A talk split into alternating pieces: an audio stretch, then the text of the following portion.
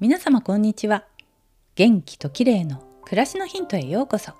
今日もお越しいただきありがとうございます。立っているだけ座っているだけでも体は疲労して腰が痛くなったりしますよね。なぜかというと地球の重力に対抗して体のバランスを保つために抗重力筋が働いているからです。今日は抗重力筋についてです。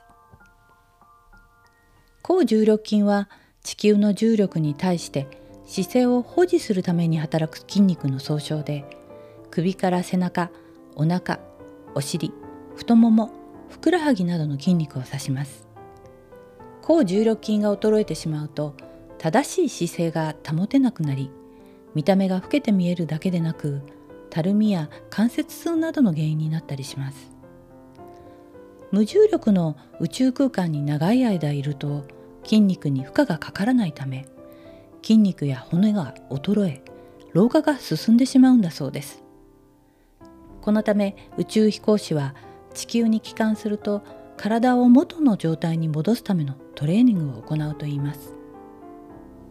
では高重力筋を衰えさせないためにはどうしたらよいかというと筋トレが苦手な人はまずは歩くことだそうです。歩いている時も重力の影響を受けているのでやり方次第で高重力筋を鍛えることができるんです。コツは歩く時の姿勢に気をつけて歩幅を少し広げてお尻や足の裏をしっかり使って歩くと高重力筋を鍛えることができます。あとはヨガの太陽礼拝が高重力筋の活性化に効果的なんだそうです。太陽礼拝は前屈や後屈がダイナミックに入っていて全身運動になりますよね。最近全然やっていないので私も YouTube などを見ながら太陽礼拝をしようかなと思っています。皆さんも時々重力を意識して体を動かしてみてください。今日は若々しさの秘訣抗重力筋についてでした。